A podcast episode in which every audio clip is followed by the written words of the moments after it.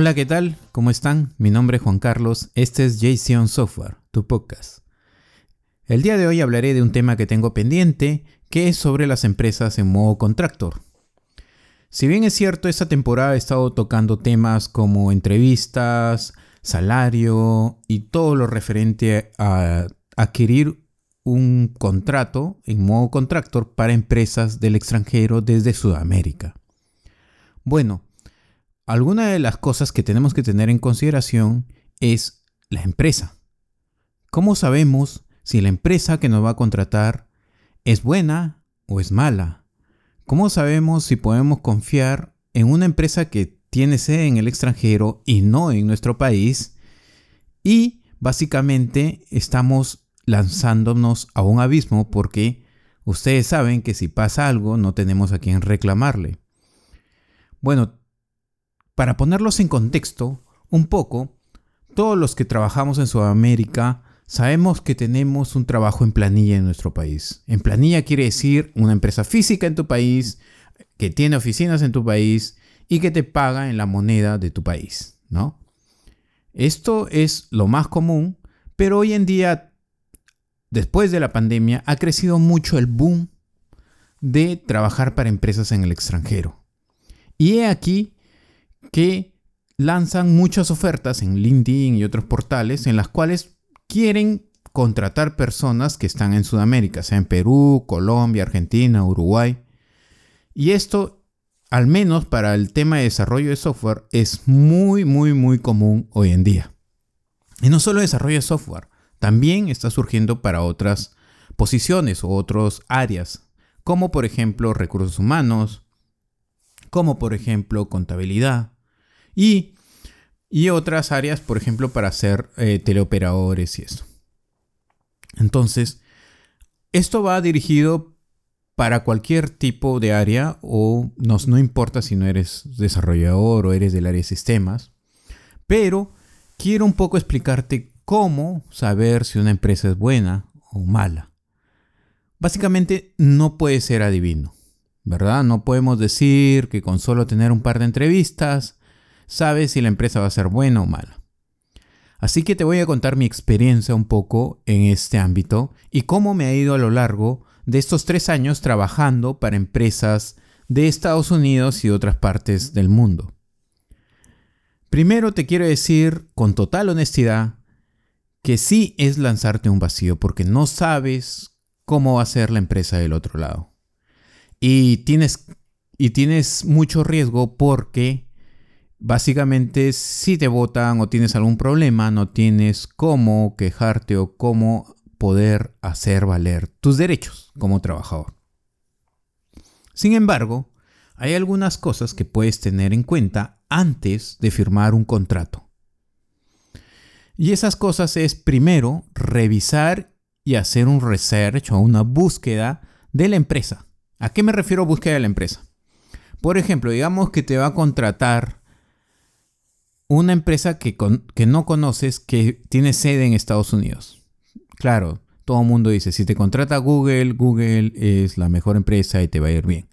Bueno, hasta Google yo te recomendaría que busques los reviews para el proyecto que vas a caer. ¿no?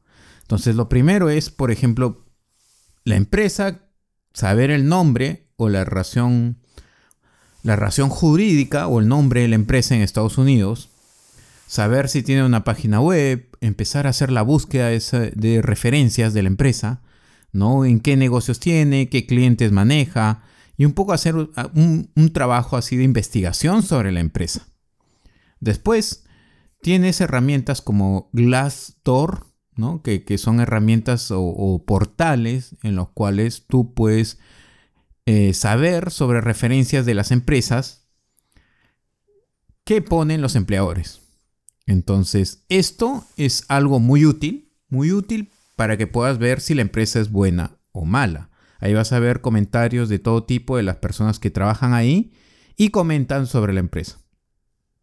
Ahora, tienes que tener cuidado porque también hoy en día, y me he topado con ese tipo de empresas en las cuales eh, los trabajadores o, el empleador o la empresa le dice a los trabajadores que llenen Glassdoor y que pongan, pues claro, su máximo 5 estrellas, su review. Y casualmente te lo dicen antes de que recibas el pago. Te dicen, ya es, un mensaje subliminal, como que antes que reciban los pagos, eh, ustedes eh, pueden dejar sus reviews en Glassdoor sobre la empresa y bla, bla, bla. Entonces, esto es algo que no, no lo. Yo lo tomé cuando vi esto en una empresa y yo dije, wow. O sea, yo me mato buscando mis reviews en Glassdoor y leyendo todos los comentarios. Y algunas tienen cinco estrellas o están bien con buen puntaje. Pero puede que también el empleador manipule o diga algo para que puedas tú agregar tus comentarios o tu evaluación en estos portales. Entonces, va a haber casos en los cuales van a ser 100% verdad, va a haber otros casos en los que no. Te cuento esto como experiencia que me ha pasado y que he visto por ahí, ¿no?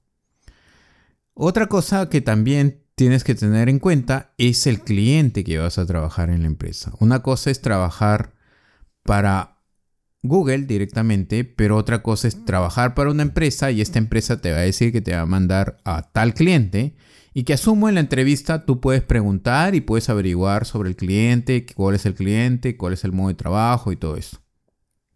Para que estés un poco más seguro sobre la empresa que vas a elegir para trabajar como contractor. Tienes que tener en cuenta que esto tienes que evaluarlo muy bien porque tienes que tener referencias de la empresa. Y muchas veces las referencias que encuentras en internet como Glassdoor te ayudan muchísimo, pero no son 100% confiables. Acuérdate que por ahí puede estar alguien que está manipulando a sus empleados para, para poner y que, que se evalúe bien la empresa en Glassdoor. Pero no importa. Igual hay comentarios de las personas que trabajan ahí, hay gente honesta que por encima de, de lo que diga el empleador hace comentarios honestos ahí. Entonces, Tienes que hacer tu research, tienes que averiguar sobre la empresa, tienes que evaluar bien.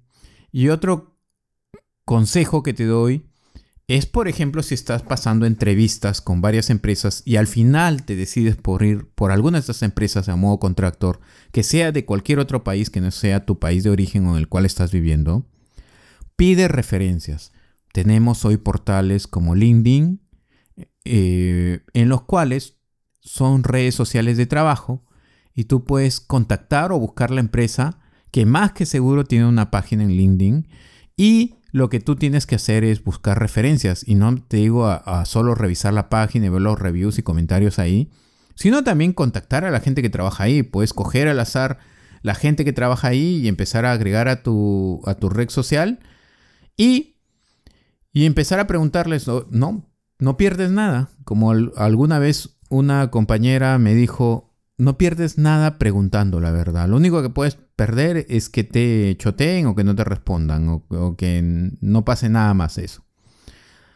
Así que te recomendaría que agregues a gente de la empresa que vas a trabajar, pregunta cómo es el trabajo ahí, pregunta la referencia siempre y no te quedes solo con una o dos respuestas. Pregunta a varias personas porque muchas veces las empresas son grandes y los proyectos son distintos, los equipos son distintos, las personas son distintas y quizás no vas a tener una buena perspectiva, una, una buena visión de cómo es la empresa.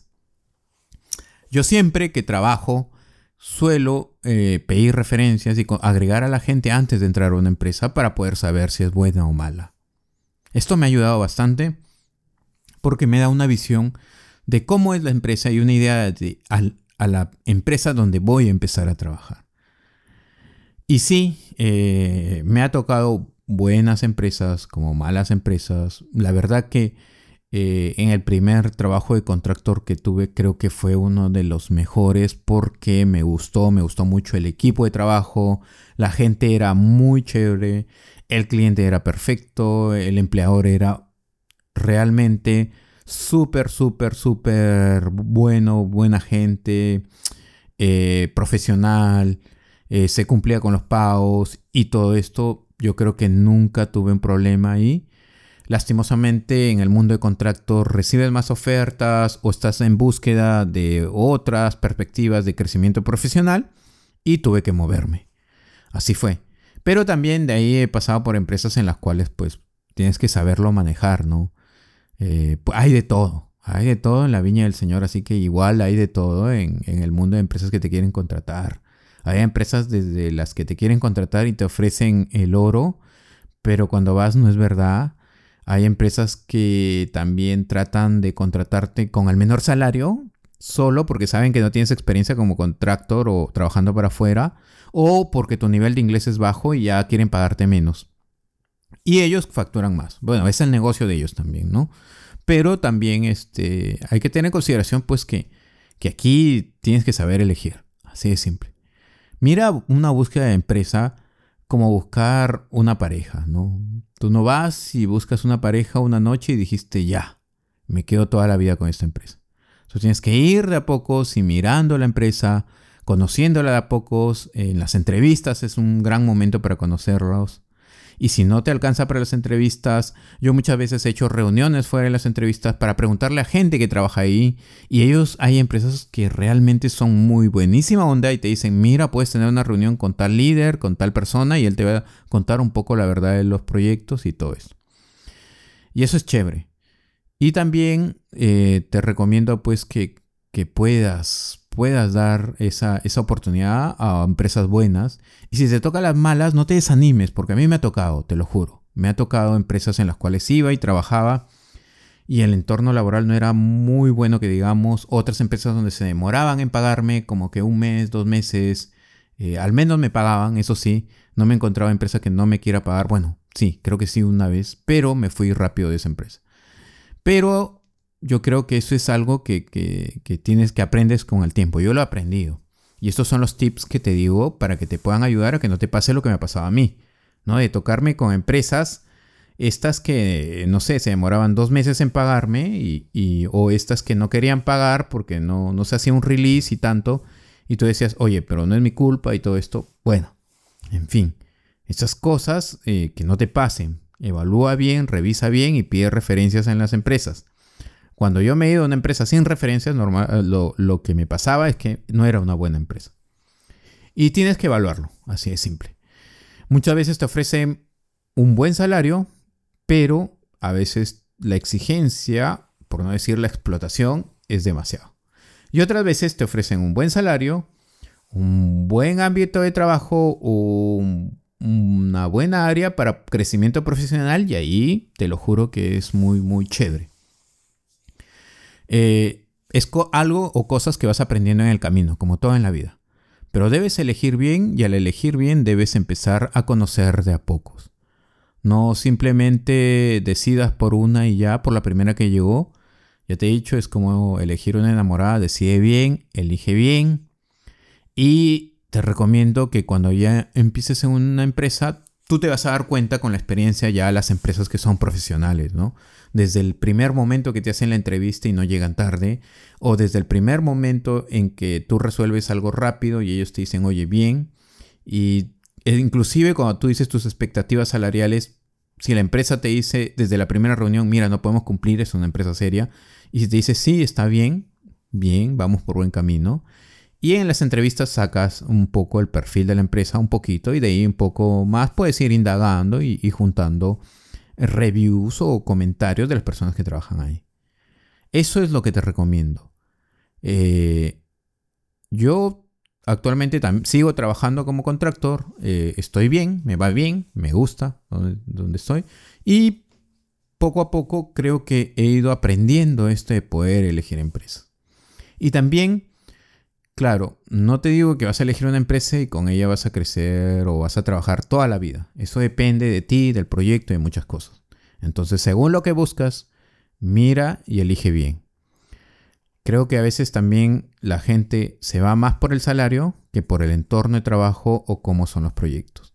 Entonces, si por ahí también escuchas reviews malos, es porque simplemente las personas les han ofrecido mucho dinero, pero trabajan un montón o no les gusta el entorno de trabajo y no están a gusto. Entonces, yo, por mi parte, a mí, me gusta elegir empresas en las cuales pueda tener un balance, que me dejen respirar y que pueda tener un balance entre, entre mi trabajo y mi vida. Así que para eso yo creo que está el trabajo de modo contractor. Eh, si estás buscando un tipo de trabajo esto, no te desanimes con lo que te estoy diciendo. Estas cosas pasan. Te estoy dando tips para que no te pasen y para que estés preparado. Otra cosa también puede ser empezar por trabajos part-time o freelance con la empresa y de ahí de a poco si ves viendo o ves que la empresa es muy buena, ya empiezas a tener un trabajo full-time, ¿no? Eh, ¿Qué otra cosa te digo en las empresas? Cuando entres a trabajar, guarda pan para mayo, como dicen acá en mi tierra. ¿Por qué? Guarda dinero cuando lo necesites. Porque siempre tienes que tener ahorros para cuando pasen esas cosas de que la empresa no paga, pasa una cosa, pasa otra cosa o lo que tú quieras. Pero siempre tenga un plan B de contingencia. Eso es lo que siempre debes tener. Al menos a mi parecer. Y de ahí, bueno, yo creo que eso es todo lo que tengo que decir por las empresas. Te da unos tips eh, tranquilas empresas en las que he trabajado, no he mencionado ningún nombre, no tengan miedo. No me gusta ser así, pero sí me gusta contar las experiencias que he vivido y, he vivido buenas y malas experiencias también. Así que quiero compartir esto para que a otras personas no les pase. No les pase, así de simple. Eh, veas y elijas una buena empresa. Desde el contrato que te llega, tú ves, analizas el contrato y ves si es una persona seria o no, si el contrato ha sido eh, elaborado bien o no. Entonces, yo creo que por mi parte, eso es todo lo que tengo que decir y espero este audio te sea de ayuda. Y si quieres más contenido, por favor sígueme en mis redes sociales como Jason Software, eh, en Instagram, en YouTube, mi canal de, de YouTube, donde ahí publico más cosas sobre esto para todos los que estén interesados.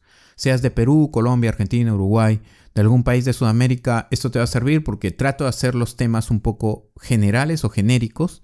Y de ahí hay gente que sí me pregunta detalle las cosas para ver cómo, cómo son pagos de, de tributos, pagos de impuestos en cada país y todo esto.